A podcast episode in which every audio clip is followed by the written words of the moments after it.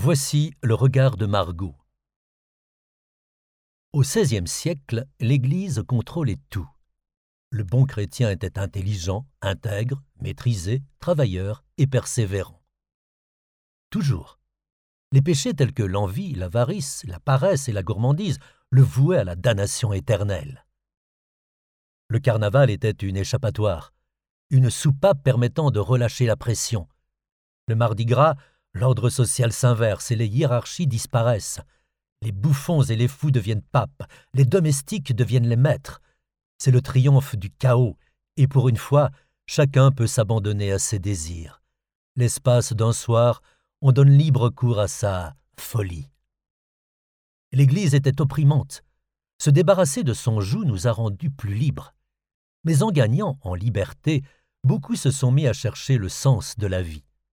Autour de moi, je vois beaucoup de gens qui, au quotidien, ont le sentiment anesthésiant que rien n'a de sens.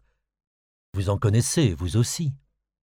L'athéisme, c'est ne pas croire en l'existence d'un Dieu. Pour beaucoup, cela signifie ne pas croire en une vie après la mort, en une éthique objective, en la justice.